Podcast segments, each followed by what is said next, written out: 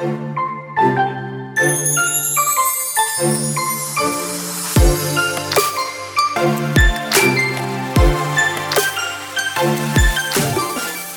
hola, bienvenida a The Wedding Chat. Happy Friday. Mi nombre es Sofía Cristina y estaré compartiendo contigo todos los viernes durante la planificación de tu boda. Te daré tips, tricks y pasos sencillos para que este proceso sea uno fácil y divertido. Sí, coordinar tu boda no tiene que ser tan difícil y stressful. The Wedding Chat se convertirá en tu guía para que junto con tu coordinadora de bodas tomen las mejores decisiones sobre tu gran día.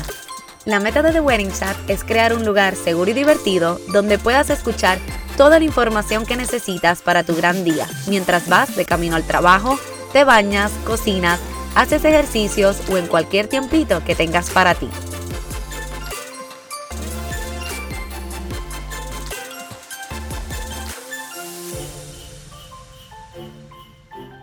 Hola, hola, bienvenida a The Wedding Chat, episodio número 10. Feliz viernes. Gracias por acompañarme y escucharme desde donde sea que estés.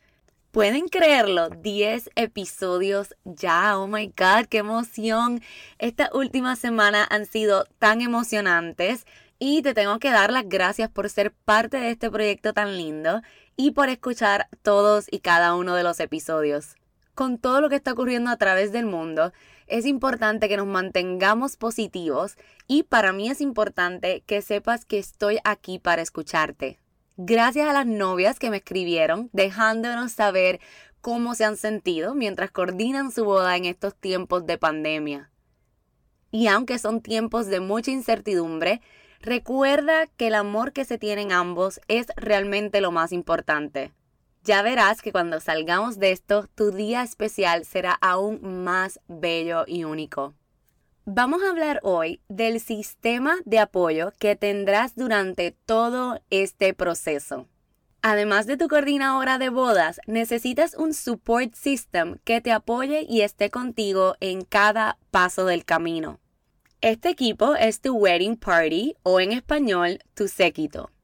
Estas personas estarán contigo desde día 1, ayudándote con preparativos, asegurándose que estés relajada y ese día se convierten en testigos de una celebración muy especial. Ser parte de tu séquito debe ser un honor, así que es importante que ambos sean bien selectivos y conscientes a la hora de escoger. Escoger tu wedding party puede ser sencillo o complicado dependiendo de la cantidad de familia y amistades cercanas que tienes. Pero lo importante es que escojas personas que sepas que puedes contar con ellos para todo lo relacionado a la boda. Que sean personas en las cuales confías y que sepas que solo buscan que tú y tu pareja se sientan sumamente especial en ese gran día. Todos los miembros de tu wedding party deben entender que esto es un placer y una responsabilidad. Ambos deben pensar en cuáles son sus expectativas y cuán involucrados estarán cada uno de esos miembros del séquito antes de escogerlos. Hay varias cosas que te pueden ayudar a escoger quiénes serán parte de tu séquito. 1. No hay un número especial ni oficial de cuántas personas debes tener en tu séquito. Lo común es, o lo usual es, que sean seis damas y seis caballeros, pero pueden ser menos o pueden ser más. 2. No es necesario tener un número igual de damas y de caballeros. Ese número es algo que deben escoger juntos. No siempre será la misma cantidad en ambos lados y eso también es aceptable. Lo importante es que la diferencia tampoco sea tanta para que el enfoque durante la ceremonia no se vaya a lo desigual que se ve en cada lado. 3. Puedes distribuir tu séquito como desees. Puedes tener dos madrinas y una dama, dos padrinos, ninguna madrina y todas damas, etc. Realmente lo pueden hacer como gusten. Inclusive hay parejas que deciden solo tener una madrina y un padrino o hasta ninguna de las anteriores. No quieren tener wedding party. 4. Sí puedes tener a alguien en tu séquito que esté embarazada. Solo sé un poco más considerada a la hora de delegar y escoger actividades para realizar todos juntos. Y por último, y una que me encanta, puedes tener a alguien en tu séquito del sexo opuesto. Quiere decir que tú puedes tener un varón de tu lado y tu novio una mujer de su lado. Ahora que sabes estos detalles, es hora de escoger. Comienza por pensar el tamaño de tu boda en general. ¿Recuerdas esa lista de invitados que hicimos hace unos episodios atrás? Pues ese número también te puede ayudar a determinar cuántas personas debes tener en tu séquito. Lo común es que si tu boda es pequeña, tu séquito también debe ser pequeño. Si tu boda es grande, pues puedes escoger un séquito más grande. Piensa también en tu presupuesto. La pareja, me refiero a ustedes, está a cargo de costear los buquets, boutonnières, regalos y estadías cerca del venue de cada miembro del séquito. Entonces, piensa primero en tus hermanas y hermanos, si tienes, y a quiénes de ellos incluirías y quieres contigo al frente. Luego añade esas amistades bien, pero que bien, pero que súper cercanas, que también sientes que son importantes para ti. Esas amistades que son casi como hermanos y hermanas. Y por último, contempla la idea de añadir a la hermana o hermanas de tu pareja para que se sientan incluidas y así puedes aprovechar y compartir con ellas si aún no has tenido la oportunidad. Una vez tengas esa lista, lo tradicional es que le digas lo antes posible de una manera divertida y especial. Mientras más tiempo le des para prepararse, en especial financieramente, mejor.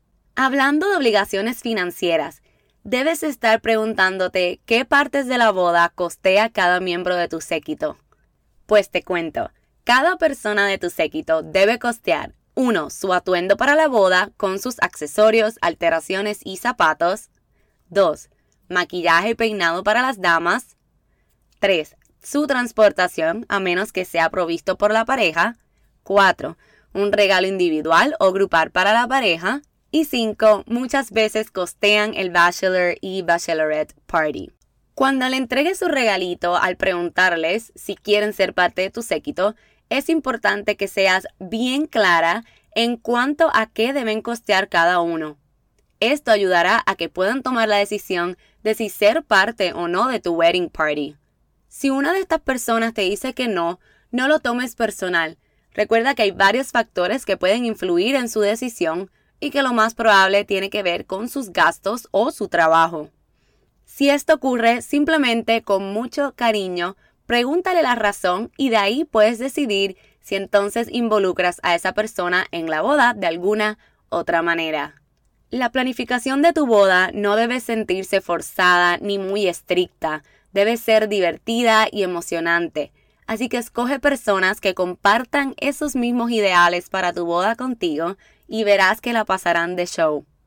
Espero que este episodio número 10 haya sido de tu agrado. Me imagino que ya tienes abierto tu Pinterest buscando ideas de cómo preguntarles a tu séquito si quieren ser parte de tu crew de bodas. Gracias por tu atención y por tomar un ratito de tu tiempo para compartir conmigo hoy.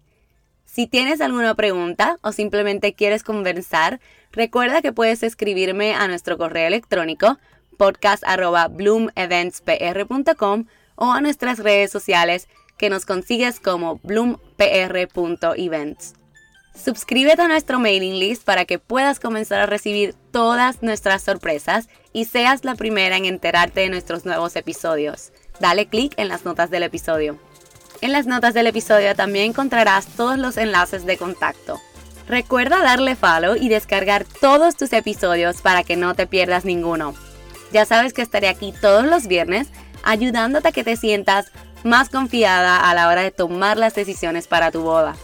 Si te gustan nuestros episodios, ayúdanos a alcanzar más novias como tú, escribiéndonos un review en iTunes, compartiéndolo en tus redes sociales y dándonos tag. Recuerda, bloompr.events en Instagram y en Facebook. Y en el próximo episodio te estaré explicando cuáles son las tareas designadas para cada miembro de tu séquito. Vamos a hablar de las diferencias entre cada posición de tu crew de bodas. Nos vemos el próximo viernes. Hasta la próxima. Un beso y un abrazo. Sophie.